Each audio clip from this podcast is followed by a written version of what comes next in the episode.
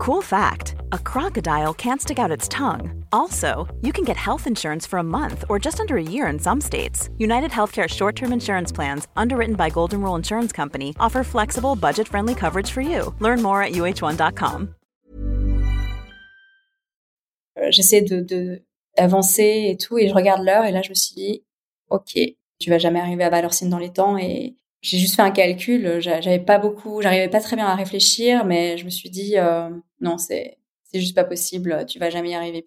Je, je, savais pas trop prendre des décisions en fait et euh, y a un moment je me suis dit, bon bah de toute façon euh, l'ultra trail euh, c'est nul, euh, la marche était trop haute, t'aurais jamais dû t'inscrire à ce truc.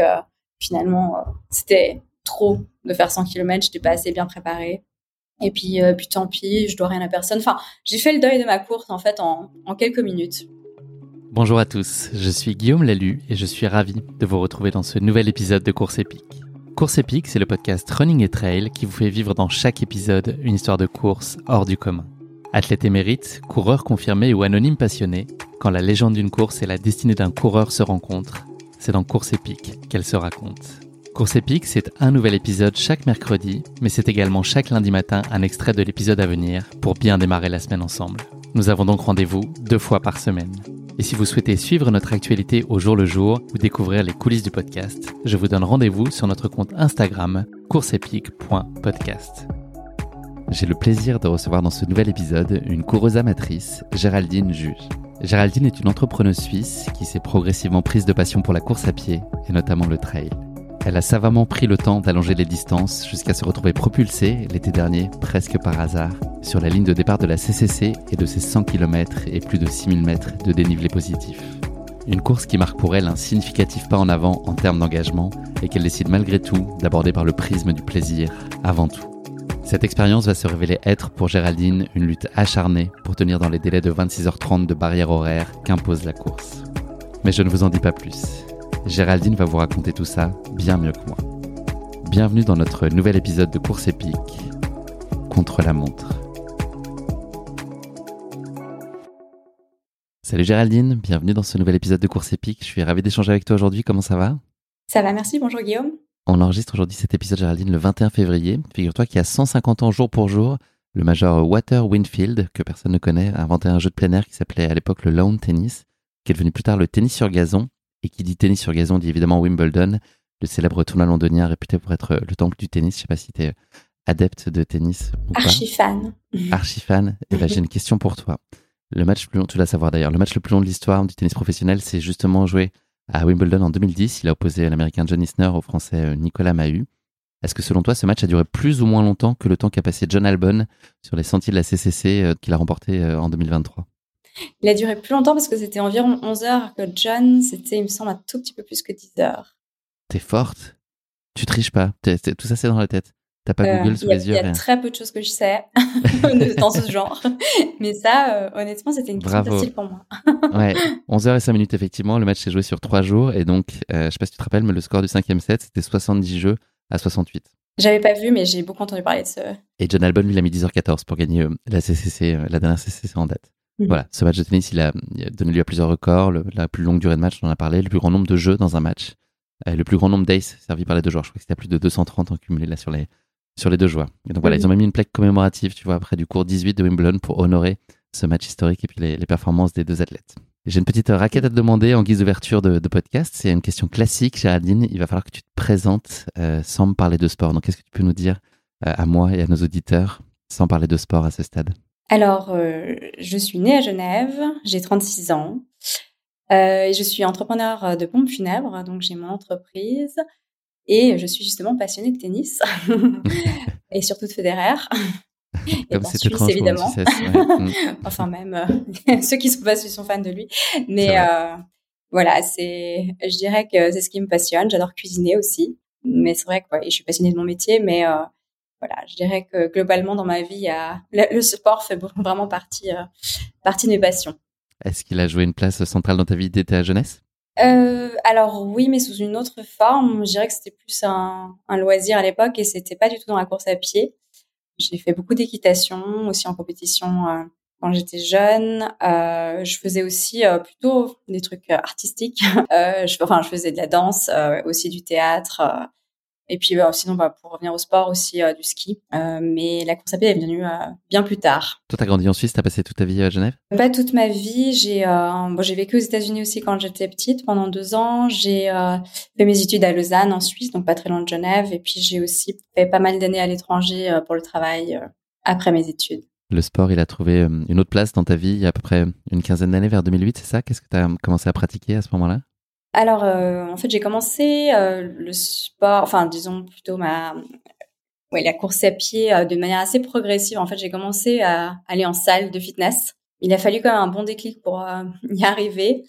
Souvent, le déclic, c'est vouloir être en forme, mais j'ai mis un moment à m'y mettre. Après, en fait, une saison à la montagne, je m'étais dit, bah, j'ai envie de garder cette forme. Et j'avais payé pendant deux ans avant une salle de fitness dans le vide. J'y allais vraiment jamais, mais après cette saison, je me suis dit, tiens, en fait, on va y aller régulièrement parce que j'avais envie de, de, maintenir cette forme. Et ça a vraiment commencé en salle euh, de fitness. Je faisais pas vraiment de la musculation, je faisais surtout du tapis euh, du tapis en marchant rapidement avec un petit peu dénivelé comme ça et puis euh, je courais un petit peu à la fin. Ça me permettait de donner un rythme parce que j'étais pas forcément capable de, faire ça autrement. Et puis euh, petit à petit, mais vraiment fin des années plus tard, je crois que c'était en 2014 la première fois, euh, une amie m'a dit bah tiens on va on va courir dehors, arrête ta salle et tu me suis. et là je lui ai dit ok, mais j'étais incapable d'aller sans elle. En fait, il fallait vraiment que qu'elle m'accompagne et puis on faisait 4 5 kilomètres pas plus. On allait vraiment un petit rythme. T'arrivais pas à trouver la motivation à être seule? Non, oui, pas la discipline surtout. En fait, pour moi, bah, le tapis me permet me donner le rythme et puis bah voilà, ça, ça, me permettait vraiment. Enfin, ça m'obligeait en fait à, aller à une certaine vitesse, mais par contre dehors, bah il y avait forcément euh, aucune obligation de continuer à courir. Je m'arrêtais en fait. Enfin, si j'y allais seule, c'était vraiment, je courais une, un kilomètre, après je marchais un autre kilomètre. J'avais vraiment pas plus de discipline que ça en fait. Donc euh, ça m'aidait vraiment d'être en salle. Qu'est-ce qui t'a donné ensuite euh, envie de poursuivre là après cette première expérience avec ton ami Qu'est-ce qui a fait qu'au fil du tout, tu te l'appropriais Ben voilà, on y allait petit à petit, puis et puis en fait après, euh, elle m'a obligée à m'inscrire à, ma première course. C'était euh, décembre 2015, euh, une course à Genève très populaire où il y a 45 000 participants. Ça s'appelle la course d'escalade d'ailleurs. Je te conseille de, de, la, de venir la couvrir un jour. Quand tu dis forcer, c'est que tu n'avais aucune envie d'aller mettre en ça? Si, non, non, non, non. En fait, elle m'a, elle m'a vraiment proposé de le, de le faire et j'étais, j'étais vraiment très, très motivée euh, à la suivre, mais, mais disons que l'élan venait d'elle. Ce serait jamais venu de ma part. C'est une course, euh, tout le monde, euh, tout le monde y avait déjà participé un jour dans sa vie, à part moi, qui l'ai fait pour la première fois à 28 ans. Et, c'est vrai que c'était un peu une course. voilà, il fallait la faire un jour, et, grâce à elle, je l'ai faite. Mais c'était pas vraiment du forcing non plus. Et voilà. Et avant, cette course-là, est-ce que tu arrivais à, trouver du plaisir quand même et une gratification à ta pratique de la course à pied, ou ça restait quand même quelque chose d'un peu contre nature avant même d'essayer la compétition? Moi, j'y voyais vraiment, euh, en tout cas, ça me faisait énormément de bien au niveau. Euh, j'adore le goût de l'effort, en fait, et ça me faisait vraiment du bien au niveau cardio, ça me déconnectait. Donc non, je, voyais beaucoup de plaisir, mais j'avais à ce moment-là encore vraiment besoin d'être accompagnée par euh, cette amie Malika. C'était pour l'instant quelque chose que j'arrivais pas à faire seule. Voilà. Et donc cette première course, quel, quel souvenir t'en gardes à ces 5 km C'était incroyable. Alors déjà c'est une course où il y a une ambiance de dingue, et j'étais ah, mais en fait pourquoi je l'ai pas fait avant Avant j'étais, je comprenais même pas qu'on puisse courir, et puis j'étais aussi, j'étais un peu anti euh, course euh, course organisée je me suis dit mais en fait on bloque une ville entière pour ça euh, ça sert à quoi?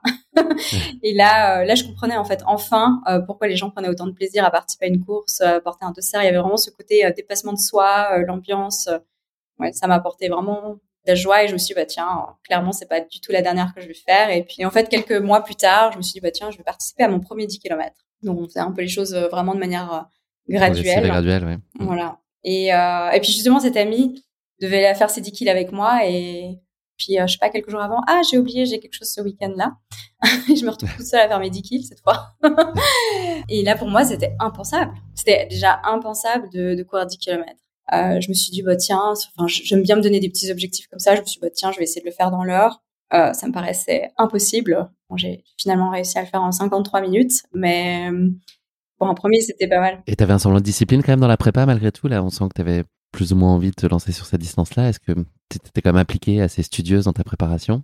Honnêtement, je me souviens pas exactement, mais il me semble pas que je, à ce moment-là, je courais déjà toute seule. Je crois que j'étais toujours euh, à courir un peu avec euh, avec cette amie euh, et j'avais besoin. Et je continuais à aller en salle. Hein, J'étais toujours inscrite en salle, donc pour moi, ça restait un bon entraînement. J'essayais de courir un petit peu plus sur le, tapis que de marcher. Voilà, mais j'ai pas vraiment de souvenir d'être vraiment allée m'entraîner toute seule. Et pour moi, c'était une montagne en fait de, de faire ça. Et, et, finalement, bah voilà, c'est un parcours un peu graduel où j'ai fait ce, ce 10 kills et, et l'année d'après, c'était euh, déjà le semi-marathon. Et puis le marathon ensuite, hein, encore un peu après? Et le marathon ensuite. En fait, euh, alors pour revenir au, au semi, euh, à ce moment-là, je crois que c'était c'était en, en, 2017 mon premier semi-marathon à Genève aussi. Et là, j'ai commencé. En fait, je devais euh, en fait renouveler mon abonnement de fitness et j'ai renoncé. Je me suis dit, en plus, j'avais déménagé. Enfin, c'était beaucoup moins pratique pour moi d'aller là-bas. Et puis là, je me suis dit, bah tiens, en fait, euh, on arrête euh, d'aller en salle et on court tout le temps. Et, là, justement, j'ai commencé en fait à réussir à courir toute seule. C'est vraiment, voilà, je faisais plusieurs kilomètres. J'arrivais à de plus en plus à enchaîner, mais c'est devenu assez progressif ça aussi. Et, effectivement, après, il y a eu mon premier marathon en novembre 2019 à, à New York. Quel souvenir t'en gardes? Tout le monde, enfin, ça évoque évidemment des choses euh, très positives. Ça fait rêver quand même beaucoup de coureurs ce marathon à New York. Est-ce que toi, c'était aussi un rêve euh, absolu? Euh, Alors oui, les, les grandes courses, autant toutes les autres petites courses euh, jusqu'au semi-marathon, je me déplace pas forcément. Il y a vraiment plein plein de courses qui sont organisées à Genève très régulièrement, donc euh, ça me suffit complètement. Mais après le marathon, j'avais un peu, pour moi, c'était un truc euh, quitte à en faire un, quitte à aller se foutre en l'air. il fallait que ce soit dans un endroit grandiose, il fallait que ce soit un truc prestigieux un truc où il y a beaucoup d'ambiance, euh, un truc de dingue. Et euh, pour moi, c'était New York. Après, je sais qu'il y en a plein d'autres de bien, mais il fallait que je commence par celui-là. T'as le souvenir d'une course euh, difficile?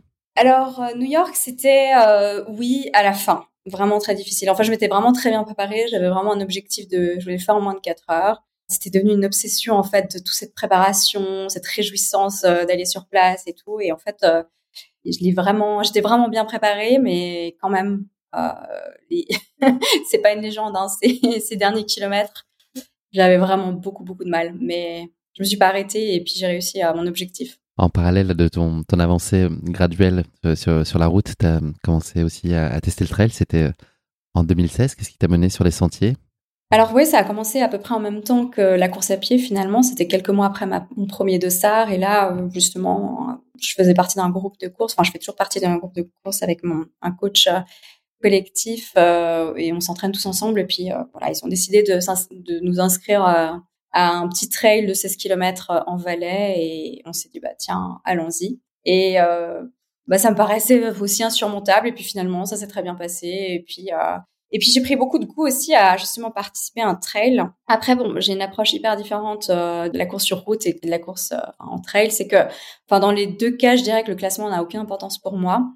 Mais le trail, il y a plus une connexion avec la nature. Euh, c'est pas vraiment concret pour moi au niveau du de, de l'allure qu'il faut tenir. Euh, et vu que c'est de toute façon assez long, enfin on a rarement quelque chose en dessous de, de 15 km. Euh, moi j'aime pas trop être dans le, dans le rouge. Et je suis plutôt un peu dernière, alors que la, la course sur route, euh, j'aime bien être plus compétitive, enfin, plus compétitive avec moi-même, pas avec les autres. Mais tu te prends un jeu de l'allure, ouais. De tenir voilà, exactement. Pour moi, c'est de la performance, c'est dans le concret, avec un pace à tenir, et puis c'est aussi de faire euh, mieux d'une fois à l'autre. Euh, mais j'aime bien ces deux approches et j'aime bien en fait faire les deux. Après le trail, euh, je le pratique beaucoup moins pour des raisons, je dirais logistiques. Premièrement, simplement parce que voilà, quand on est à Genève, on a bon, il y a le Salève, une montagne qui est juste à côté, euh, qui est très accessible et qui est assez chiante et très raide et répétitive et voilà donc c'est pas quelque chose que j'ai envie de faire tous les week-ends mais sinon évidemment pour aller s'entraîner il faut se déplacer un peu plus alors que voilà la course à pied rien de plus facile donc, je pratique un peu moins, j'ai moins d'expérience en trail et puis j'ai peu de technique du coup. Je fais des petits pas, euh, j'ai un peu le vertige aussi en descendant, donc voilà. Puis c'est pas les mêmes muscles. Enfin, voilà, disons que c'est quelque chose que je, dans lequel je performe moins globalement, mais j'adore. Sur les descentes, là, c'est très handicapant pour toi, là, cette gestion du vertige? Euh, oui, ça l'a été. Euh, en fait, à nouveau, j'aime pas me comparer aux autres, mais c'est quand même assez dingue de voir à quel point les gens me dépassent. Euh, et je me dis, mais en fait, s'ils me dépassent pas trop le reste du temps, j'ai clairement un handicap en fait. C'est-à-dire que c'est des gens, je les, dans les trails, je les regarde, euh, je, les perds de vue en deux temps trois mouvements.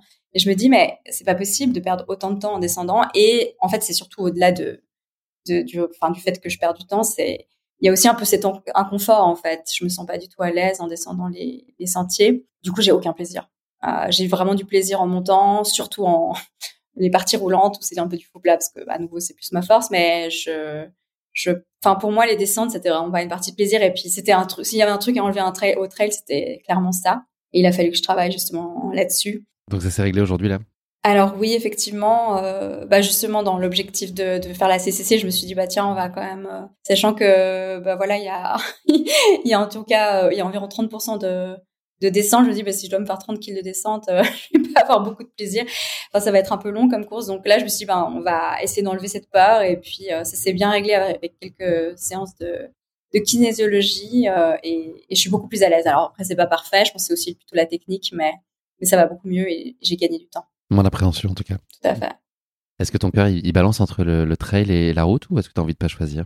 J'ai pas envie de choisir. J'aime les deux pour les, les, raisons que j'ai expliquées. je continue à faire les deux. Je pense que j'ai de plus en plus de plaisir à faire du trail. Avant, j'avais vraiment le cœur qui balançait plus pour la route, mais je pense que, enfin, j'aime me dire que je peux pratiquer ces deux sports qui sont, qui ont des points communs, mais qui sont aussi très très différents. Et c'est pour ça que je préfère dire même ouais, deux sports. Tu, es, tu nous l'as dit tout à l'heure, là, tu es euh, entrepreneuse aujourd'hui. Enfin, ça fait un certain nombre d'années. Euh, comment est-ce que ça peut coexister avec ta, ta pratique de la course à pied? Quelle place tu arrives à accorder à ta pratique? Mais ça m'apporte euh, beaucoup dans ma vie d'entrepreneur euh, parce que voilà, dans les deux cas, c'est des épreuves euh, d'endurance à part entière. Euh, il faut savoir tenir sur la durée et voilà, dans ma vie d'entrepreneur, en fait, y a pas, y a pas, on n'a pas de cadre, on n'a personne pour nous booster et il faut en fait trouver la force pour aller jusqu'au bout des choses et c'est une force que j'arrive à trouver, je pense, grâce à la course à pied. Ça m'a vraiment aidé à forger mon, mon mental et à me discipliner justement. Est-ce que l'inverse est vrai aussi? Est-ce que ton ton activité d'entrepreneur t'aide? Exactement. Oui, c'est vraiment, c'est vice versa. Euh, et je pense que ça m'a vraiment forgé euh, dans ma vie d'entrepreneur, mais dans ma vie de coureuse à pied aussi. Et puis, euh, je dois dire aussi que la course à pied m'aide aussi dans mon métier de, pas que d'entrepreneur, mais de métier de pompe funèbre en soi. Parce que c'est vrai que, voilà, je vois des situations quand même qui sont très tristes, avec notamment des, jeunes personnes qui, décèdent. Et pour moi, c'est un peu un sanctuaire. J'ai terminé une journée, je peux avoir vécu des choses très très lourdes et la course à pied m'aide en fait à me enfin c'est un peu comme un, refuge et en même temps ça me donne envie de profiter de la vie euh, c'est comme en fait un peu un, hommage à la vie euh, de courir et ça me permet de me sentir vraiment vivante et ça apporte énormément aussi euh, dans cet aspect de mon métier plus particulièrement je rebondis là sur ton métier. Est-ce que c'est possible de complètement évacuer la, la dimension émotionnelle? J'imagine que l'exercice, enfin, le but du jeu, c'est là de, de s'en prémunir autant que possible pour se préserver. Est-ce que c'est faisable en toutes circonstances ou est-ce que tu es nécessairement impacté par les situations auxquelles tu es confronté?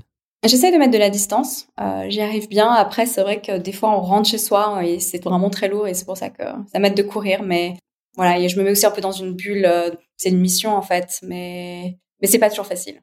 Tu vas courir à quel moment? Est-ce que c'est le justement en fin de journée pour euh, décompresser de la journée passée ou est-ce que c'est pour te mettre te lever du bon pied le matin? Les deux. Oui, je fais un peu les deux et le week-end en pleine journée, mais J'aime bien, en fait, je suis peut-être plus performante, plus efficace le matin. J'aime bien commencer ma journée comme ça, mais selon la journée que j'ai passée, j'aime bien aussi. Euh, je préfère y aller le soir. Ça dépend. Merci beaucoup pour cette introduction, Géraldine. On va passer à notre rubrique du questionnaire de Proust. J'ai trois questions à te poser, donc euh, à toi d'y répondre euh, comme tu veux, indifféremment dans la sphère perso, privée, sportive, professionnelle, enfin voilà, comme tu l'entends. Première de ces trois questions, le talent que tu aimerais le plus avoir? Le revers de Federer. non, si je devais refaire ma vie, j'aurais bien voulu focus un peu sur le tennis. Enfin, je joue très rarement et, et c'est vrai qu'en soi, je j'aimerais vraiment être euh, être un, enfin euh, j'aurais peut-être bien voulu avoir une carrière de tennis euh, de joueuse de tennis professionnelle et d'avoir du talent là-dedans chose que j'ai pas forcément. T'as pratiqué Après, beaucoup tu, tu disais que pratiqué quand tu étais jeune mais jamais en compétition ou à des niveaux qui permettaient d'entrevoir des, des, espoirs. Effectivement c'était c'était vraiment tellement rarement que qu'il n'y a jamais eu possibilité d'entrevoir quoi que ce soit. Et donc tu avais un coup droit meilleur que ton revers visiblement. Oui Vraiment. Deuxième question pour toi, Géraldine, le moment qui a changé ta vie pour toujours. Alors, je dirais, le décès de mon père m'a donné l'idée de me lancer dans le funéraire, ce qui a été un tournant professionnel et entrepreneurial euh, qui m'a justement apporté le mental et la discipline qu'il me faut dans ma pratique de course à pied et vice-versa. Et comment tu, tu expliques ça, si on peut élaborer peut-être là-dessus? Tu trouvais pas justement des choses que, dont tu aurais besoin, toi, à ce moment-là, dans la gestion du décès de ton papa, et tu voulais apporter ça? Oui, mais en fait, ça m'a donné euh, une idée d'un service finalement un petit peu différent et d'apporter quelque chose qui m'a justement manqué. Et, c'est comme ça que j'ai décidé de me lancer là-dedans. Ça fait combien de temps là que tu as ta société? Huit ans. Dernière question pour toi. Ta plus grande aspiration en ce qui concerne ta vie personnelle À quoi tu rêves? C'est d'être euh, libre. Voilà, je suis quelqu'un de très indépendante. Euh, je n'ai pas d'enfant, je n'en veux pas. Je j'ai choisi aussi la voie entrepreneuriale. Alors, il n'y a pas du tout toutes les libertés qu'on peut imaginer, hein, et je pense que tu connais bien le sujet. euh, mais voilà, il y a quand même aussi forcément une indépendance professionnelle, euh, et je crois que c'est vraiment une vie que j'ai que j'ai choisie et que et à laquelle j'aspire. C'est un combat difficile? C'est pas simple tous les jours. c'est pas simple tous les jours de voilà à nouveau comme comme je disais il n'y a pas forcément de cadre et il faut en fait finalement faire son chemin soi-même t'as jamais pensé à t'associer? Alors on est deux maintenant euh, mais j'ai commencé seule donc euh, effectivement euh, pas simple Merci beaucoup Géraldine. Je présentais désormais ta course épique. Donc la CCC, je vais en planter brièvement le décor. La CCC compte 100 km et 6156 mètres de D+, et parcourt trois pays, l'Italie, la Suisse et la France. Le départ est donné depuis Courmayeur en Italie. Les premiers kilomètres conduisent rapidement, à plus de 2500 mètres d'altitude, jusqu'à un exceptionnel panorama face au Mont Blanc et aux Grandes Joras. Le passage au Grand Col Ferré marque l'entrée de la course en Suisse, où les coureurs goûteront à l'accueil réputé des bénévoles de la Foulie, de Champais et de Trian. Déjà en France, mais si proche de la Suisse, les coureurs peuvent profiter un instant de l'authenticité et du charme de Valorcine avant de découvrir au terme d'une dernière et impitoyable montée, tu vas nous en parler, le vallon des Chaiseries avec sa vue somptueuse sur le massif du Mont Blanc. Il est alors enfin le temps de rejoindre l'arche d'arrivée en plein cœur de Chamonix. Les premiers concurrents, on en a parlé tout à l'heure, notamment de John Album, arriveront un peu plus de 10 heures, tandis que 26h30 d'efforts attendent les derniers finishers de la course. Sur l'édition 2023, qui nous intéresse euh, aujourd'hui et dont le départ a été donné le 1er septembre dernier, 2227 coureurs s'étaient donné rendez-vous à tes côtés sur la ligne de départ sous une météo très clémente. Et seuls 1650 d'entre eux sont venus au terme de la course, soit un taux d'abandon de 26%. Donc les trois quarts euh, sont arrivés à bon port. Géraldine, tu connais le podcast, tu sais qu'après la description de la course, c'est le moment de la question qui pique. Est-ce que tu voulais rajouter des choses sur la CCC Est-ce que j'ai oublié des choses qui te paraissent euh, importantes? Oh, Je crois que c'était très détaillé. la question qui pique, c'est le moment. Alors, je suis un peu à court d'acronymes sur la CCC, c'est une course que j'ai déjà traitée un certain nombre de fois, mais j'ai quand même trouvé euh, le Club des croqueurs de chocolat. Voilà, c'est une association qui, qui existe, donc euh, j'ai pris un petit raccourci sur la Suisse, le chocolat, voilà, ça m'a paru potentiellement adapté euh, à notre échange aujourd'hui. Donc, on va traiter euh, de ce sujet. Est-ce que tu pourrais me dire quelle est la particularité du chocolat qui fait qu'ils font parfaitement dans la bouche? En tout cas, plutôt bien dans la bouche. Oh mon Dieu. Alors, facile, j'avoue. La question du tennis était plus facile. Hein. Elle était beaucoup plus facile. J'avoue que c'est impossible.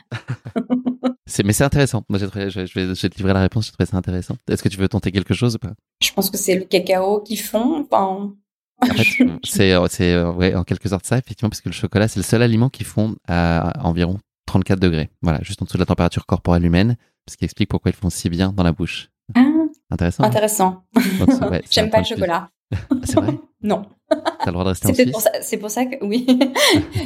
c'est pour ça que j'ai pas su répondre à la question. Je plaisante. il y, a des nuances selon le type de chocolat, tu vois. Euh, entre le chocolat blanc, le chocolat noir, le chocolat au lait, le point de fusion n'est pas exactement le même. Voilà. D'accord tu le sauras la prochaine fois que tu mangeras pas de chocolat. Que voilà. de, fondre différemment, quelle que, soit, quelle que soit la couleur.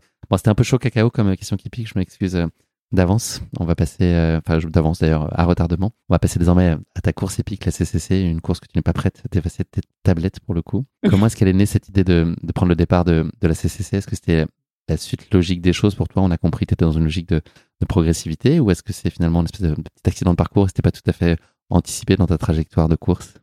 Alors, en fait, euh, je dirais que le, effectivement, j'ai toujours fait les choses de manière graduelle et en quelques années, je suis passée du 5 kg à, faire un marathon. Euh, en soi, je pense que quand j'ai commencé à courir, jamais j'aurais imaginé faire euh, l'UTMB ou, quoi que ce soit de la CCC. En fait, pour moi, la CCC, c'était une étape avant l'UTMB. Mais c'est vrai qu'il y avait un peu cette quête de l'UTMB derrière tout ça, mais qui est pas venue tout de suite du tout. La première fois que j'en avais entendu parler, c'était, euh, quand euh, Caroline Chavreau, qui était ma prof euh, d'histoire au lycée. Je ne connaissais pas cette carrière, ok. Mm-hmm. oui, c'était en fait elle a pendant toute sa carrière professionnelle, elle avait un emploi à, côté et Caroline Chavreau, euh, elle avait gagné en 2016 et quand je l'avais vue gagner, je n'oublierai jamais. En fait, en même temps cette année-là, il y avait une collègue qui avait fait secouriste à l'UTMB puis on a commencé à parler de tout ça et, et moi pour moi c'était vraiment en fait une course réservée aux élites et aux fous. Et avec le temps, bah, je pense que c'est toujours réservé aux fous. Mais je me dis aussi que c'est plutôt aussi des coureurs, enfin, il y a clairement des coureurs lambda qui sont capables de le faire et qui le font. Et, je m'étais un peu dit avec, le, temps que oui, un jour je le ferai. Par contre, je m'étais plutôt dit que je le ferais avant mes, enfin, avant mes 45 ans, je voulais me laisser le temps vu que j'avais toujours fait les choses de manière plutôt euh, progressive. Et puis, euh, et puis je me suis dit voilà, euh, comme ça, je, vu que j'avais déjà fait plusieurs 20, 30 kilos en trail. Je me suis dit, bah voilà, je ferai plusieurs 50, après je ferai plusieurs 100, et puis un jour, peut-être, euh, je ferai les TMB. Voilà, sans vouloir faire non plus n'importe quel trail comme le marathon. Pour moi, c'était important de faire quelque chose un peu euh, prestigieux, et je trouvais incroyable de, me dire que j'allais faire peut-être un jour le tour du Mont Blanc. Et, il y avait un peu cette, cette, euh, cette quête. Et en 2022, j'ai, avec mon amie Stéphanie, on, a été, on était bénévole à Trien Et on s'était dit à ce moment-là, bah, l'année prochaine, 2023, on fera l'OCC. Et on est parti là-dessus. ok, j'ai fait plusieurs 30 km. maintenant, il est temps de passer à l'étape supérieure et tout. Puis quelques jours après qu'on ait fait bénévole, elle me, dit, écoute, en fait, j'ai regardé et moi j'ai déjà l'index pour faire les 100, donc faire la CCC. Puis j'étais ok. Félicitations. tu me raconteras. et en fait, euh, voilà, elle me dit, bah écoute, euh, débrouille-toi pour avoir aussi euh, les points nécessaires. Euh, les inscriptions, c'est en janvier. J'étais ah, ok. Puis moi, il m'en faut toujours très peu pour me motiver. Et je me suis dit, bon, comment je vais faire? Et genre, une ou deux semaines après, j'avais la ville Choubel, qui est une course by UTMB qui, est, qui, est, qui finit à Cran, au Valais. Et et j'avais, je m'étais inscrite en fait depuis des mois euh, aux 20 kills et, et, là je me dis bah tiens, ok, je vais upgrader. Si je fais les 50 kills, je peux prétendre à la CCC en 2023. Et en fait voilà, je me suis dit j'y vais. Je n'étais pas, pas préparée. Hein. du coup j'étais plutôt préparée pour un 20 kills. Et une semaine après, euh, je prenais le départ. Je me suis dit, bon bah à la guerre comme à la guerre. En plus je me suis pointée toute seule à cette course euh, qui était à l'autre bout de la Suisse. Enfin, c'est assez rare que que j'aille seule à une course et et là, je me suis dit, bon, voilà, j'avais vraiment cette motivation d'avoir les points avec elle et je me suis dit, bah, voilà, j'ai envie de rejoindre Steph dans cette aventure, euh, même si en soi, finalement, on respectait pas tout à fait mon truc de faire graduellement les choses. Euh, je me suis allez. Euh. Et tu as fini la course, tu as eu les points. J'ai fini la course. Et j'ai fini la course. je me suis dit, voilà, ça s'est très bien passé, honnêtement. J'aurais pu vraiment continuer beaucoup plus, enfin, faire beaucoup plus de kilomètres. Alors, j'étais vraiment dernière, hein.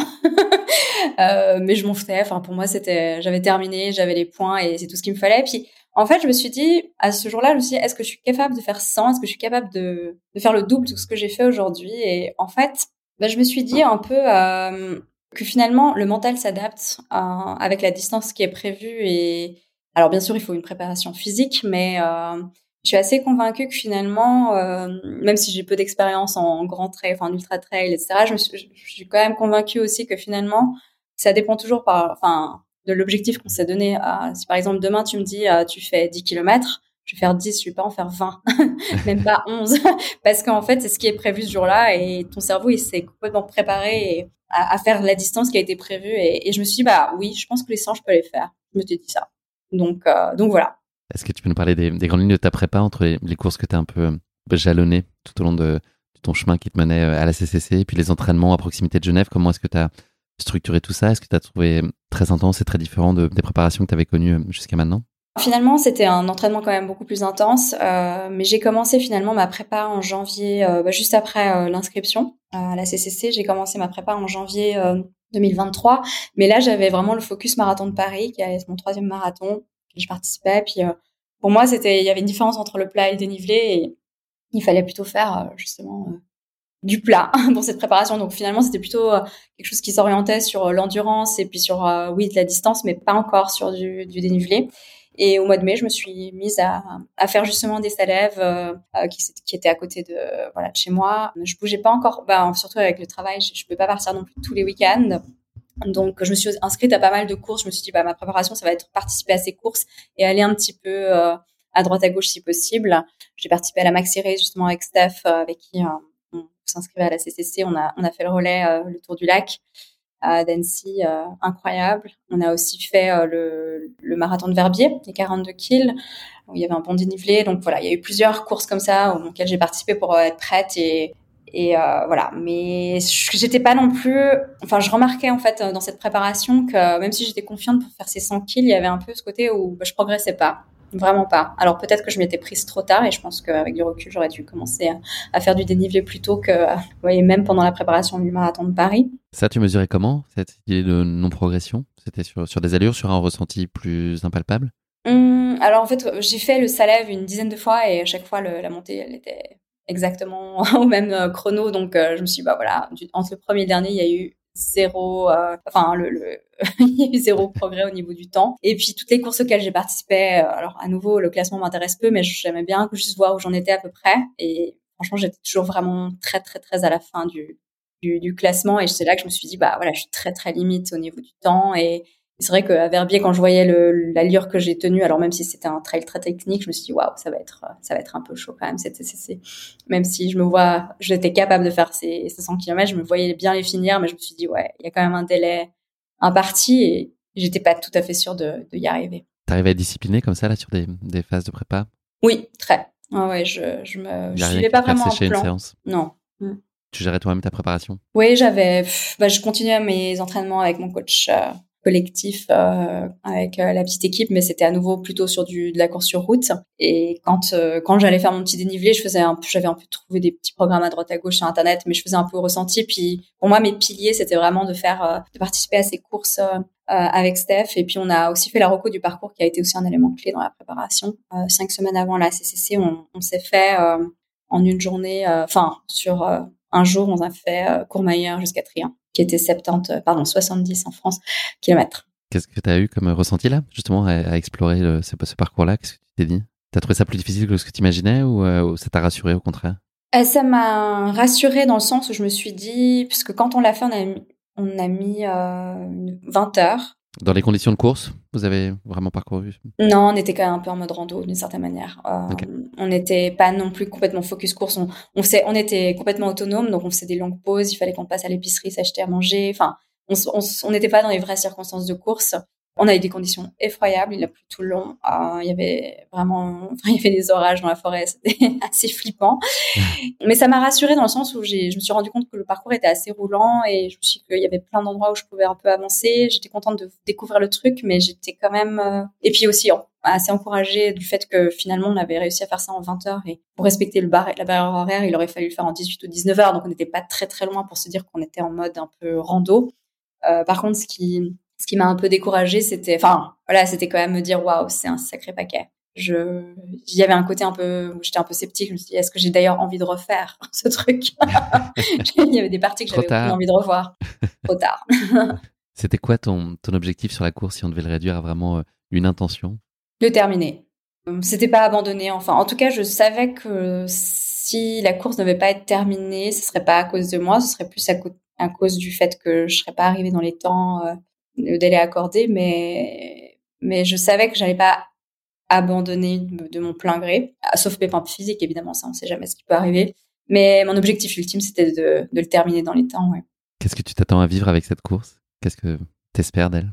De finalement euh, voir ces paysages euh, dans des bonnes conditions euh, météo parce que c'est vrai que j'avais pas vu ça sous le à son meilleur jour et puis c'était vraiment dire de profiter en fait de faire en fait c'était mon, premier ultra et pour moi j'avais envie de de voir ce que c'était que d'enchaîner un effort aussi long, euh, voir ce que mon corps, mon, comment mon corps et mon mental allaient réagir, et puis il y avait aussi un peu ce côté de voilà déconnexion avec la nature, mais chose que j'ai forcément, enfin que j'ai déjà vécu dans d'autres trails plus courts, mais que qu'elle est, forcément être différente dans un trail aussi long. Il y a cette idée de plaisir aussi qui est toujours sous-jacente dans ton approche. On en a peut-être pas parlé, mais c'est vrai que tu tu aussi prendre le temps, profiter, faire, faire des photos. Enfin, tu voilà, t'es pas une course contre la montre, donc vraiment de, prendre chaque instant et t'amuser, quelle que soit la difficulté, quoi. Exactement. Enfin, moi, les trails, à nouveau, c'est vraiment une approche euh, de, de, de, profiter pleinement des paysages, euh, de voilà, prendre des photos, etc., de m'arrêter et, enfin un peu comme une rando en plus. On va dire, et, c'est vrai que c'est comme ça, c'est comme ça que j'approchais en tout cas. Si on te croise là sur une course, t'es genre pipelette sur les sentiers? T'entends euh, facilement la discussion? Oui, assez. Euh, c'est c'est génial parce que sur cette CCC j'ai j'ai parlé avec pas mal de personnes, euh, des inconnus qui deviennent finalement un peu des amis euh, dans quelques instants et, j'aime bien parler. Après il y a des petits moments, pas forcément des moments dans le dur, mais où je j'ai besoin d'être un peu toute seule euh, dans ma petite bulle et puis voilà, je préfère aussi être un peu plus silencieuse, mais j'ai tendance à à, à parler, oui. Ça y est, Géraldine, on est le vendredi 1er septembre 2023 à Courmayeur, c'est le grand jour. Comment est-ce que tu te sens là à l'approche euh, imminente du départ? Il y a la première vague qui part euh, à 9h, toi tu partiras dans la dernière, là ça devient très concret. Qu'est-ce que tu as à ce moment-là euh, à l'esprit?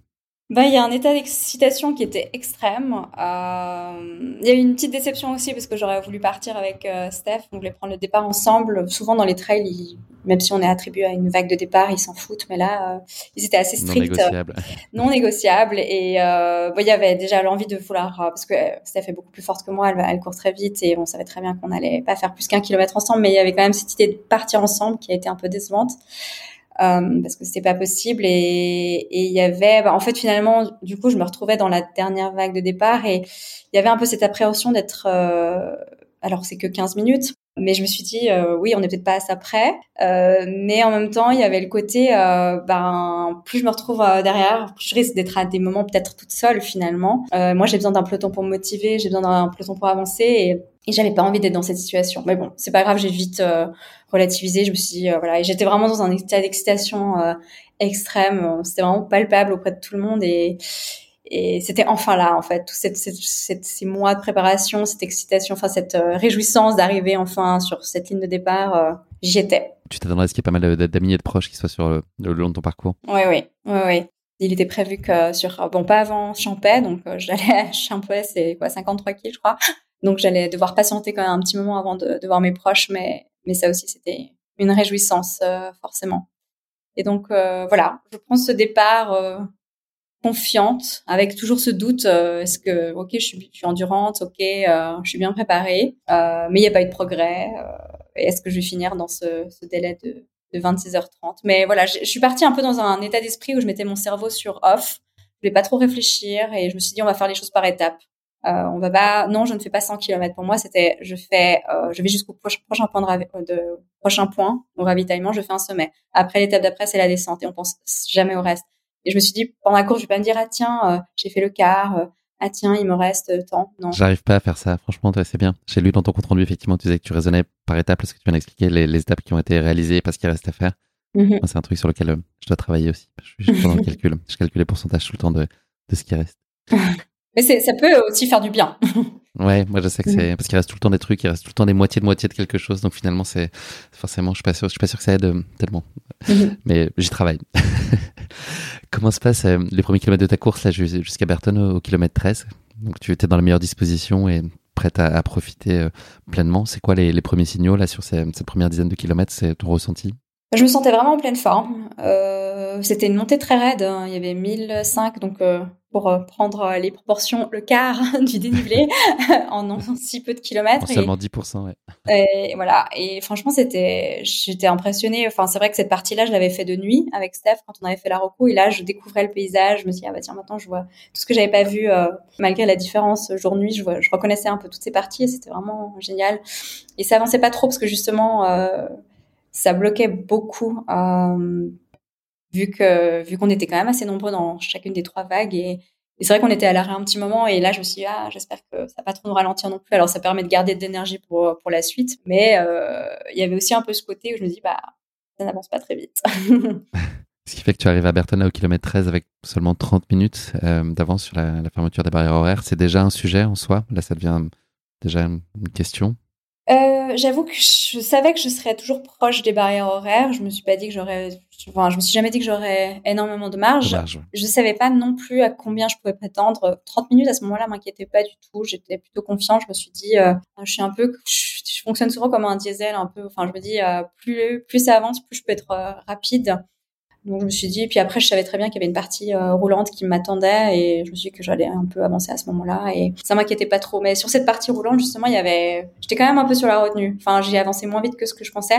Je pense que c'était complètement inconscient, mais j'étais, je me suis dit, euh, même si je pense par étapes, euh, je savais que j'étais, mon corps était trop conscient de, tout ce qui m'attendait. Je me suis dit, bah peut-être qu'il vaut mieux de garder de, l'énergie pour la suite et, et, pas tout donner non plus. Donc, euh, donc j'ai pas tant rattrapé mon retard sur cette partie-là. Mais j'étais en pleine forme, je me sentais vraiment, vraiment bien. Et puis voilà, avec ces paysages, cette partie-là est comme la, la plus belle. Puis je recevais plein de messages de mes proches. En fait, j'avais tout sur ma montre, euh, les notifications, je pouvais tout lire et ça m'aidait énormément aussi à, à profiter du moment, d'avoir tous ces encouragements.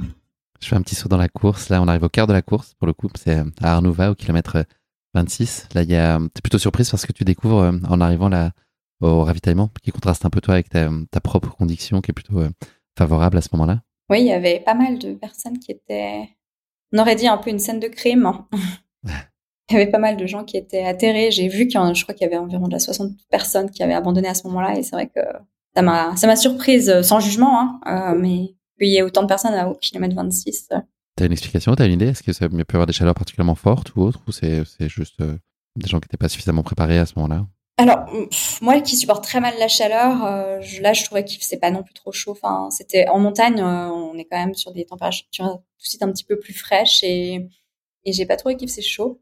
Je trouvais juste que c'était parfait. Après il y a bon l'UTMB est, sévère un peu dans son comme on dit dans dans l'attribution des, des, des, de l'index, euh, enfin de, non pardon plutôt dans dans le tirage au sort, il faut quand même euh, justement un index, etc. Mais euh, finalement pour avoir participé pour participer à un 100 kills, il faut avoir fait qu'une seule fois un 50 kills, ce qui était d'ailleurs mon cas. Et c'est vrai que finalement si ces personnes-là ont par exemple fait qu'un 50 kills et puis qui se sont pas bien préparés, moi je comprends qu'on en arrive là en fait et qu'on qu'on puisse pas mmh. tenir. Donc c'était surprenant, mais finalement en réfléchissant il faut pas non plus 1000 points pour arriver à, faire ses, courses. Il y a ensuite euh, un juge de peu important de la course qui est euh, Grand Col Ferret, qui se situe à peu près au, 30e kilomètre. Comment se passe euh, ton ascension? Là, je, me rappelle que j'avais eu le souffle un peu court. Là, c'est un, des points les plus hauts au niveau altitude. Et, c'est vrai que j'ai un peu... Je me rappelle avoir un peu galéré. J'étais un petit peu... ok, mais j'avais été un petit peu malade aussi pendant la semaine et je sais pas, j'ai senti que je toussais un peu, que j'étais pas au top, mais, mais finalement, ça, voilà, ça s'est assez vite euh, rétabli. Des fois, je me, je sais, quand il y a des, pensées un peu négatives comme ça, je me dis aussi, bon voilà, t'as une vie d'entrepreneur qui est plus dure que ça, tu peux y aller, quoi. Donc, euh, non, ça a été. Finalement, euh, c'est passé assez vite. Tu avances ensuite ta descente vers la folie. c'est un ravito où tu constates que tes, proches te témoignent tout leur soutien puisque tu consultes régulièrement leurs leur messages. Toi, tu continues à profiter en étant dans les meilleures dispositions possibles depuis le, début de la course. Oui, ça m'a fait énormément de bien de, de lire tout ça. C'était vraiment des encouragements qui étaient hyper boostants et, et, euh, c'était dingue parce qu'à ce moment-là, j'avais toujours euh, aucun pépin physique. Enfin, mes jambes étaient en parfait état, j'étais en, pleine forme. Je m'attendais pas à me sentir aussi bien en fait encore à ce moment-là. Et ce moment-là était aussi assez marquant parce que c'est c'est là que le premier John est arrivé. Euh, John Albon, ouais. arrivé à Chamonix et, et, moi, il me restait encore 60 km. Je me suis dit, mais c'est pas possible qu'il y ait c'est pas le une telle différence de niveau. faut pas comparer ça. non, il faut pas comparer. et ça, dans la ravito, tu prends de manière générale le temps de te poser? Enfin, tu, tu te stresses pas à te donner un timing un peu serré? Tu t'installes, tu prends ta soupe, tu prends ce qu'il faut, tu te ravitailles euh, sereinement? Ou est-ce que tu essayes quand même d'être vigilante? Je crois qu'à la folie, j'avais de nouveau un peu plus de marge que dans les autres, dans les précédents euh, ravitaux. Là, je me rappelle que je m'étais assise et que j'avais pris un peu de temps justement à répondre aux messages, à écrire, mais j'évitais de perdre trop de temps non plus parce que je me suis dit autant, enfin là où je peux gagner du temps, il faut, mieux le prendre et et au ravito, bah ça en fait partie quand on regarde euh, Mathieu Blanchard et tout ça qui, qui passe une minute au ravito, je me dis bah c'est peut-être assez stratégique après tout. Euh, mais je prends par contre le temps quand même de manger, de me ravitailler et de, de me reposer un minimum.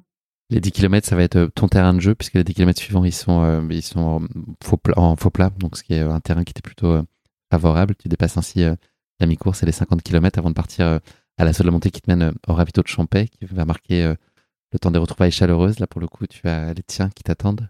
Oui, euh, bah, il y a hum, mon amie Zaline euh, qui, euh, qui allait gérer mon assistance et c'était donc le premier point avec assistance. Et il y avait aussi ma mère et, son copain qui m'attendaient depuis des heures parce que en fait je crois que l'application n'était pas très précise et ils avaient plutôt estimé un temps voilà je crois autour des 19 heures. Finalement je suis arrivée là-bas je crois que c'était 23 heures quelque chose comme ça. Donc voilà les pauvres mais, c'était vraiment en fait cette montée justement avant Champège j'avais un souvenir aussi euh, vraiment horrible. J'avais un souvenir que c'était hyper long et finalement ça passait très très vite et, je pense que c'était le fait de ce qui était vraiment ce qui m'a énormément aidé pendant cette course c'était justement de savoir que j'avais des proches à, certains points qui allaient m'attendre et puis ça motivait en fait à, à y arriver puis à, à les rejoindre le plus vite possible Là, la barrière horaire, tu la maintiens à distance, euh, toujours dans les mêmes sphères Oui, il n'y avait pas. on était de nouveau. Enfin, quand je suis repartie, je crois que c'était genre 20-30 minutes avant la... avant la fermeture. Donc, on était de nouveau très serré. Mais j'avais. Voilà, j'étais pas du tout encore inquiète et j'étais pas encore fatiguée. Donc je me suis ça change pas ta gestion de course Non, non tant que, tant que j'étais dans cette forme-là, je me disais à ce moment-là que je pouvais encore euh, clairement y arriver. Et puis. Et j'avais pas envie de repartir, en fait, à ce moment-là, parce que bah, j'étais avec, euh, avec mes proches et, et je, je, me suis dit, bah, je préfère. Je, voilà, si j'étais pas aussi serrée, je pense que je serais restée plus longtemps avec eux. Comment tu gères là globalement la nutrition sur la course? T'as pas de contrariété particulière? Euh, Alors, je devais vraiment me forcer à manger. Euh, normalement, pendant les trails, j'ai toujours euh, faim tout le temps. J'ai toujours envie de manger. Euh, c'est toujours un plaisir de, de, prendre une barre de céréales ou des tucs ou des trucs comme ça. Là, non. Alors, j'avais fait ce que je fais à chaque marathon, c'est-à-dire que je, je, prends des pendant trois jours avant, je prends des compléments alimentaires, enfin du malto, qui est en fait une base de glucides pour justement avoir une réserve supplémentaire. Et j'ai entendu McDo, mais t'as dit Malto, hein, c'est ça? Euh, McDo, oui, pardon. et, euh, et en fait, bah, le, disons que ça prend pas mal de place. Et en général, quand je prends ça avant les marathons, c'est, j'ai jamais trop trop faim. Et là, ça s'est vraiment ressenti pendant le trail, c'est que chaque ravito, oui, je savais que, et puis même en dehors des ravitaux, toutes les heures, il fallait que je, j'avais ma montre qui sonnait, qui me rappelait qu'il fallait que je prenne soit un gel, enfin une compote, soit une barre de céréales, et et ça passait, enfin, mais c'était pas non plus hyper confortable. et à Champais, enfin après Champais justement, je, quand je suis repartie, je, je venais de de, de, de manger. J'avais pris aussi, j'avais bu un Red Bull pour me, me, réveiller un petit peu. Et puis en fait, euh, c'était un peu coincé, quoi. C'était pas très très agréable. Ça donne pas tant que ça les ailes. Non, non. Et, puis il y avait un peu ce côté où bah, c'était de nouveau une partie un peu faux plat roulant où j'aurais pu vraiment tracer. Et, et là, euh, non, euh, j'étais j'étais un peu sur la retenue parce que c'était assez désagréable. Mais sinon, enfin, disons que c'était l'alimentation, c'était plutôt bien passé. Euh, J'ai pas eu de problème de, de digestion, euh, des problèmes intestinaux. Donc franchement, ça va. tu reprends ensuite euh, ta route avec une ascension maîtrisée jusqu'à la Giette au kilomètre 65, puis te voilà en route euh, vers le ravito de Trian au kilomètre 72, qui est je crois ta distance maximale de, l'époque. Comment est-ce que se passe ce passage? Mais là, j'étais complètement en, transe. C'était la nuit et parce que voilà, la, la nuit était tombée depuis un petit moment et d'ailleurs ce lac de Champèche, je sais pas, dans ma tête, j'allais le voir de jour et, et en fait, il faisait nuit et j'étais ah mais je suis vraiment naïve d'avoir imaginé que j'allais voir deux jours. Mais c'était un moment avec toute cette cette montée justement euh, de la jet. J'étais vraiment dans l'ambiance de nuit de, de l'ultra et complètement connectée à, à, la nature et j'étais comme une pile en fait. J'arrivais pas à tenir en place. J'avais l'impression d'aller vite même si c'était pas le cas et, et je, je, me sentais hyper puissante. Je me suis dit bah tiens je, je pourrais faire l'UTMB l'année prochaine quoi. Je me suis dit euh, je, y a rien qui peut m'arrêter. Euh, je vais jamais être fatiguée. Euh, j'ai une énergie débordante qui est iné inépuisable. Et là, la course prend une autre tournure avec euh, la montée des Tsep ensuite, euh, qui est vers le kilomètre 75. Qu'est-ce qui se passe? Oui, bah, en fait, je suis arrivée avant ça à Trien. Il y avait mon cousin et, sa copine et aussi Isa, mon assistante, qui m'attendaient. Et, en fait, à Trien, c'est le passage en fait où, j'avais fait bénévole euh, déjà en 2022, mais aussi deux jours avant avec Steph. cette année-là et il y avait toute l'équipe de bénévoles qui, qui m'attendait et quand ils m'ont vu ils m'ont demandé quelle musique je, je voulais qu'il passe et j'ai dit Spice Girls j'ai commencé à danser. J'étais encore comme une pile et là il y a eu le gros coup de barre une fois que je suis repartie. Euh, il devait arriver. Je me suis dit ah c'est à cause de fait que j'ai dansé deux minutes. Non je crois pas. Je pense que c'est juste que il y avait eu euh, 70 km dans les pattes. Et effectivement j'avais jamais dépassé cette distance. Et et là, c'est marrant parce que cette partie-là, cette montée euh, des Tsep, je l'avais faite euh, le lendemain de la Rocco, juste comme ça jusqu'à Valorcine, et, et elle m'avait paru hyper simple. Et là, c'était d'une raideur horrible et, et, je me suis retrouvée en fait euh, avec un coup de barre, euh, un coup de barre monumental. J'étais en fait devenue un zombie dans les montagnes, mais d'une seconde à l'autre. C'était, en fait, je voyais plus d'issue. Et là, je, je marche, je marche et, je me retrouve en fait euh, finalement un peu toute seule. Il y avait quelques coureurs euh, qui continuaient, mais ils étaient plus lents que moi. Je commençais à dépasser les gens. Je disais, mais comment c'est possible euh, Là, je suis, j'étais dans un état où j'avais même plus avancé, mais en fait, euh, il y avait personne devant moi qui était là pour me tirer, et il y avait sinon, mais tous les autres coureurs qui étaient complètement étalés sur sur des rochers. C'était une partie hyper impressionnante en fait. Il y avait vraiment, on aurait dit en fait des naufragés du Titanic qui attendaient leur canot de sauvetage j'oublierai jamais. Et en fait, je me suis dit, mais comment, sans un peloton, sans des personnes qui sont là pour me motiver, je vais continuer alors que j'arrive vraiment plus à avancer, en fait. Et ça a duré euh, plus d'une heure. Euh, j'ai mis plus d'une heure pour faire deux kilomètres, ce qui est quand même hallucinant. Et, et, là, en fait, je me suis dit, bah, je regardais l'heure. Euh, à ce moment-là, Steph, elle était en train de finir sa course. Elle voulait le faire en moins de 20 heures et je savais qu'elle y était parce que je recevais aussi de ses messages à elle. Et, et je me suis dit, waouh, enfin, j'étais tellement J'étais vraiment impressionnée. J'étais, j'étais en admiration totale, mais en même temps tellement découragée. Je me suis dit, ah, elle, elle a fini, et moi, il me reste. Euh, je voulais pas penser à ce qui me restait, mais à ce moment-là, j'ai un peu pensé. Je me dit, mais c'est pas, c'est pas possible. Et, et, et en fait, voilà, je, j'essaie de, de, d'avancer et tout, et je regarde l'heure, et là, je me suis dit, ok, tu vas jamais arriver à Valorcine dans les temps, et j'ai juste fait un calcul. J'avais pas beaucoup, j'arrivais pas très bien à réfléchir, mais je me suis dit, euh, non, c'est, c'est juste pas possible, tu vas jamais y arriver. Puis j'hésitais à m'asseoir, à faire une sieste comme les autres, mais je me suis dit, euh, j'ai pas non plus envie de perdre de temps. Euh, je, je, savais pas trop prendre des décisions en fait. Et, euh, et à un moment, je me suis dit, bon bah, tant pis, euh, je vais jamais y arriver. Euh, de toute façon, l'ultra trail, c'est nul. la marche était trop haute. T'aurais jamais dû t'inscrire à ce truc. finalement, c'était trop de faire 100 km. J'étais pas assez bien préparée. Et puis, euh, puis tant pis, je dois rien à personne. Enfin, j'ai fait le deuil de ma course en fait en, en quelques minutes. Je me suis dit tant pis. Puis en fait, je me réjouissais. Je me suis dit bah tiens, je vais non, je vais pas m'asseoir. Euh, je vais quand même aller jusqu'à Valorcine et comme ça, je serai plutôt au lit. Euh, donc j'avais un peu cet objectif de quand même y aller, euh, sans jamais penser arriver dans les temps, mais je voulais quand même y aller pour euh, pour dormir le plus vite possible en fait. C'était quoi les symptômes là, de ta fatigue? C'est le corps qui suit plus. Euh, c'était vraiment le fait de plus réussir à, à avancer. Mon... Pas de douleur, mais un manque d'énergie? Non, aucune douleur.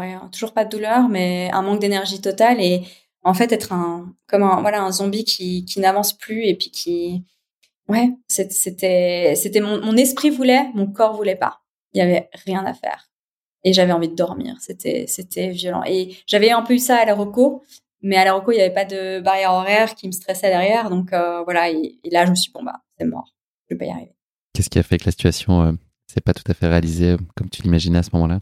Ben finalement je je sais pas je je suis arrivée aussi au sommet. Je pense que ça a aidé en fait d'arrêter de, monter. Et j'ai un moment, je me suis rappelé d'un truc euh, que, j'avais entendu dans un podcast où on m'avait dit euh, le, le, regret définitif, euh, la souffrance ou la fatigue est, est temporaire. Et je sais pas, d'un coup, euh, c'est comme si finalement la fatigue est, est partie d'un coup. Ça a du bon les podcasts, je te comprends. Oui, exactement. c'est très utile.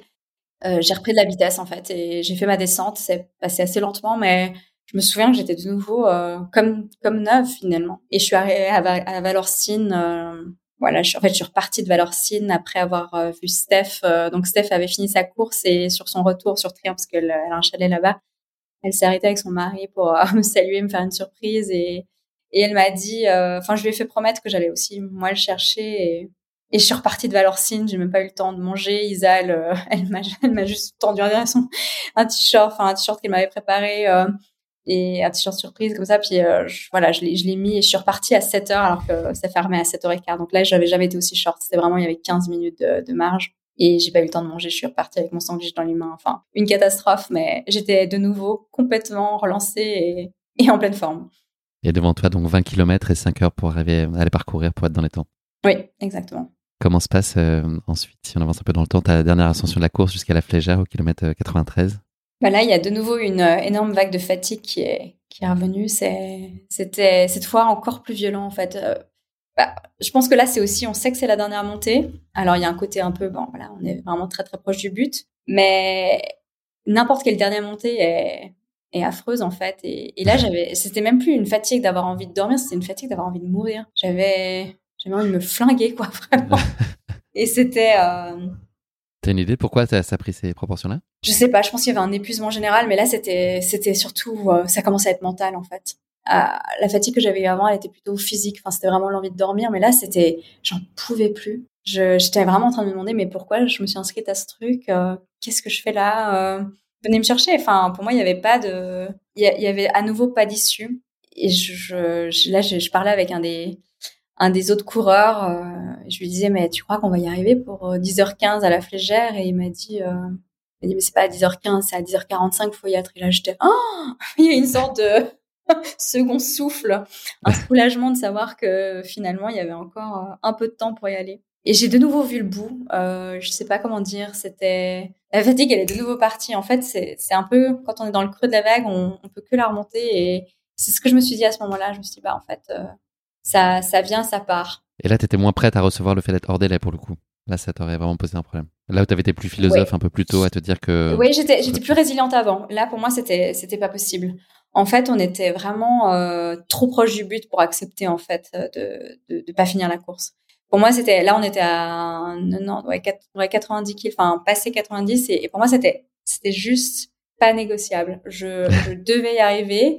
Euh, donc on m'arrête à la flégère, c'était quelque chose que je voulais même pas imaginer. Euh, donc non, il fallait que, je, fallait que je termine cette montée en fait dans les temps. Et donc là, tu arrives dans les temps grâce euh, à notamment ce petit euh, extra time d'une demi-heure qui t'a été bien bénéfique. J'imagine que là, ton état d'esprit change radicalement et quand même la, physique, le, physique est, est, attaqué, la lassitude est là, mais j'imagine que là, tu commences à croire à, vraiment à ton, ta capacité à finir.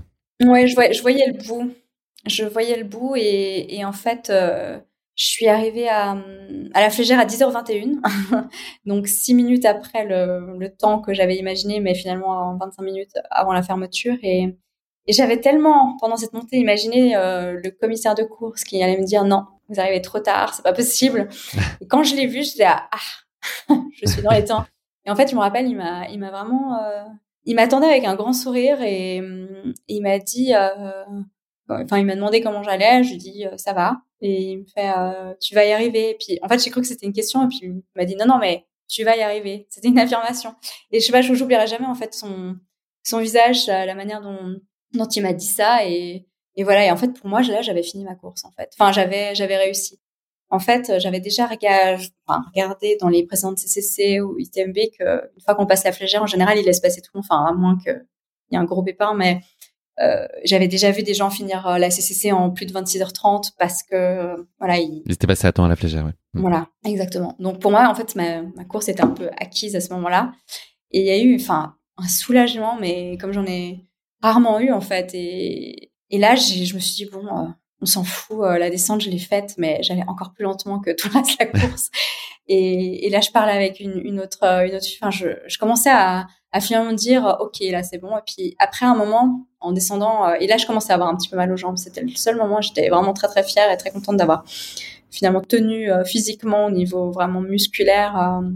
Euh, jusque là et ça commençait à tirer un petit peu donc c'était aussi difficile pour moi d'aller plus vite euh, physiquement mais je me suis rappelé que finalement il y avait un délai de, de 26h30 euh, et je voulais quand même respecter le ce qui était officiellement accordé. Donc donc j'ai accéléré un peu le pas parce que je me dis je perds déjà beaucoup de temps. J'aimerais arriver avant midi à Chamonix et j'ai accéléré. Puis là c'était c'était incroyable parce qu'il y avait il y avait tous les le, enfin, les supporters de l'UTMB qui étaient en train de monter à la flégère pour voir le premier arrivé de l'UTMB finalement, euh, c'est fait pour qu'on se croise jamais avec euh, les premiers finishers de l'UTMB, mais ils sont jamais très très loin. Et vu que j'étais vraiment tout dernière, ben, je me suis retrouvée avec euh, avec ce public-là qui était en train de monter. Et puis en fait, ils nous applaudissaient, ils étaient ah, tellement encourageants, tellement souriants, et ça m'a donné un boost. Et je n'oublierai jamais en fait cette descente. C'était. Ils venu pour toi, hein, tu sais, ils n'étaient pas venus pour Jim Wamsley. Ça doit être ça. ça doit être ça. mais non, c'était un, un, souvenir incroyable. Et finalement, j'arrive en bas, mais c'était une descente interminable. Je, je pensais pas, cette partie-là, je l'avais jamais faite, j'avais vraiment aucun repère. Mais je me suis dit, mais c'est pas possible que ce soit aussi long. Et, là, je me suis dit, oups, je vais jamais y arriver, il faut que j'accélère, etc. Il faut que je sois à Chamonix avant midi. Et j'arrive enfin en bas, et, et, là, je, je sprint, je me fais un, j'ai jamais couru aussi vite de toute la, de toute cette CCC. Euh, et là, je vois une femme qui me dit, euh, enfin, une bénévole qui me fait, euh, c'est bon, il te reste 10 minutes pour faire 600 mètres. J'étais là, yes, j'y suis arrivée. Et là, je tombe sur Isa qui, qui m'attendait euh, avec sa GoPro pour euh, filmer mon arrivée. Et, et je crois, j'oublierai jamais, en fait, elle était impatiente, je crois qu'elle était très inquiète. Elle avait même essayé de m'appeler pour savoir où j'en étais, si j'allais arriver dans les temps. Euh. et, et, là, elle m'a vue, elle m'a dit dépêche-toi. Moi, je, je lui ai crié, mais j'y suis arrivée, j'y suis arrivée. Enfin, c'était vraiment un moment hyper fort. Et, et après, j'ai traversé Chamonix. Euh, et c'est vraiment un moment euh, que j'avais vu sur les réseaux sociaux dix mille fois, tous ces athlètes qui, ces élites qui, qui arrivaient à, l'UTMB. Euh, et là, c'était c'était moi. c'était moi qui étais. Et j'arrivais pas à y croire. J'étais, ah, mon Dieu, mais j'y suis arrivée. et j'ai traversé Chamonix euh, dans une ambiance incroyable avec bah, à nouveau énormément de monde qui attendait Jim, quoi.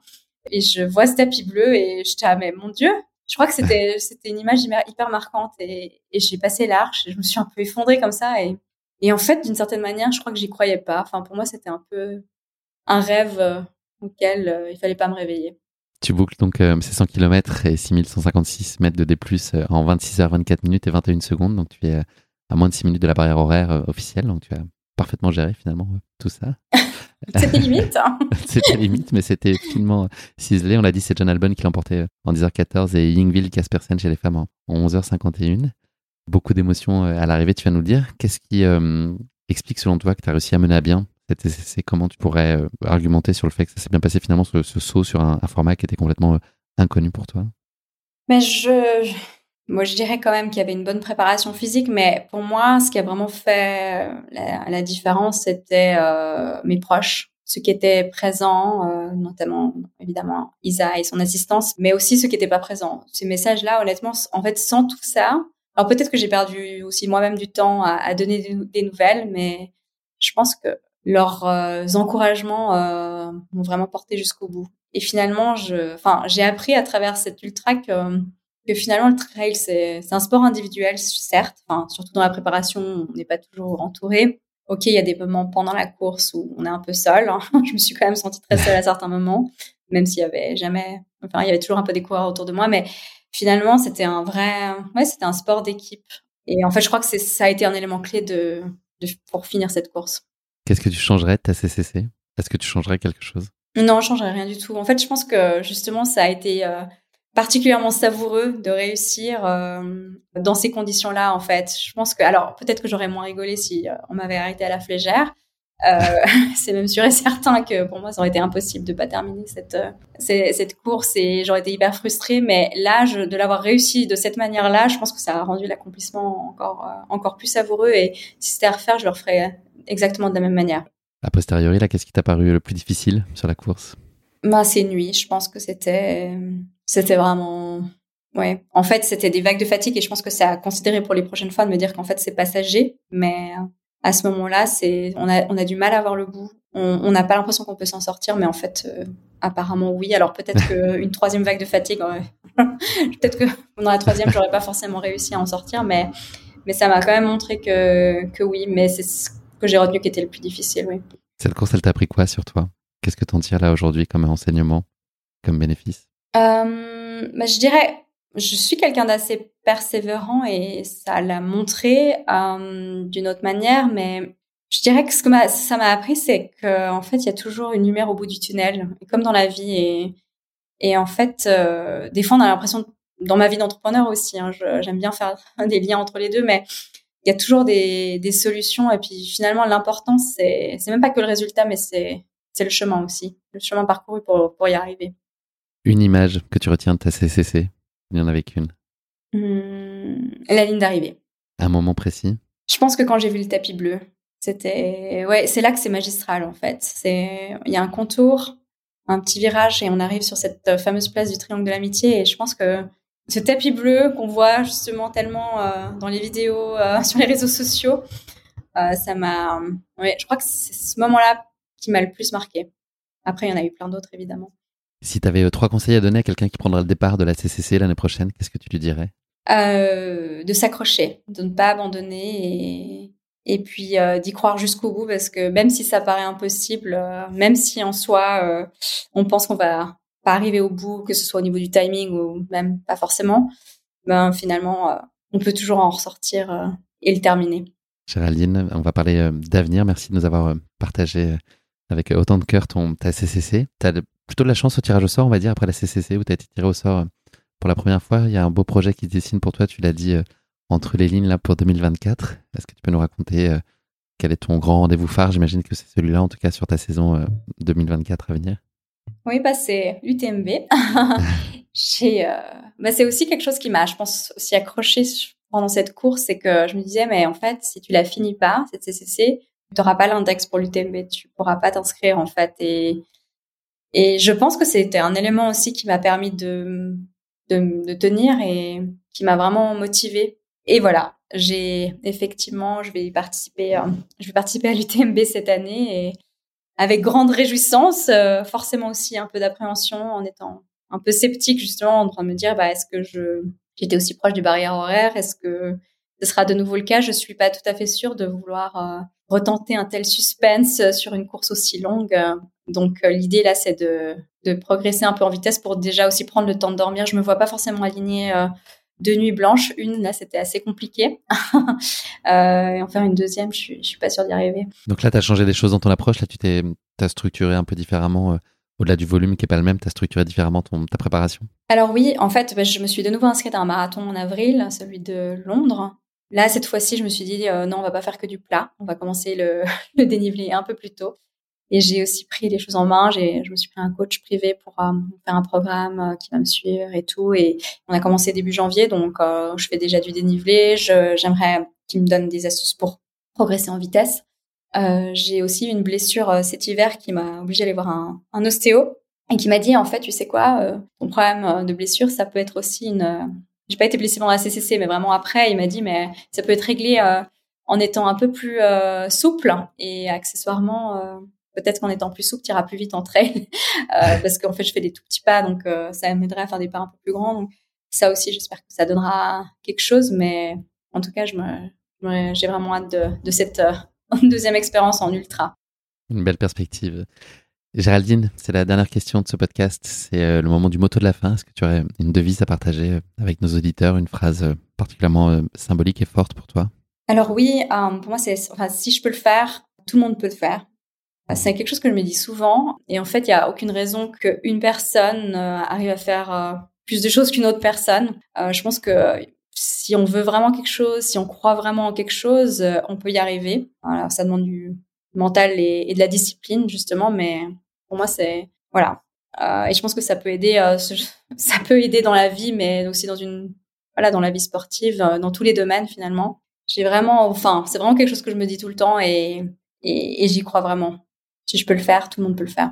Une belle note positive pour conclure ce podcast. Merci beaucoup, Charline. C'est malheureusement déjà la fin de cet épisode. Merci de nous avoir fait vivre avec toi bah, ta première expérience sur Ultra avec CCC, qui a été une belle illustration de ta pugnacité, ta détermination, on l'a, bien senti, qui a jamais oublié pour autant ton aspiration et ta capacité à, à t'enthousiasmer, à prendre du plaisir aussi sur euh, voilà cette chance de pouvoir vivre ce type de course. Je te souhaite euh, beaucoup de bonheur pour la suite de tes aventures et notamment lors de ce grand rendez-vous à l'UTMB euh, à la fin du mois d'août. Je serai pas loin, donc je suivrai avec un œil très attentif évidemment le résultat et puis je t'enverrai plein de bonnes ondes pour que tu rejoignes la place du Triangle de l'Amitié. Merci Guillaume. À bientôt. Merci pour tout. À bientôt. À la prochaine. Bye Merci d'avoir écouté cet épisode. Si vous l'avez écouté jusqu'ici, c'est qu'il vous a probablement plu. Alors n'hésitez pas à noter le podcast et rédiger un avis sur votre plateforme d'écoute favorite. C'est essentiel pour soutenir ce travail indépendant. Cela ne vous prendra que quelques secondes et ça change beaucoup de choses pour le podcast. Et pour être sûr de ne manquer aucune course épique à venir, n'oubliez pas de vous abonner sur votre plateforme d'écoute. Merci encore infiniment pour votre soutien, votre fidélité et vos chaleureux messages que je lis et auxquels je réponds avec un immense plaisir. S'il vous plaît, continuez. À très bientôt pour une nouvelle course épique, évidemment.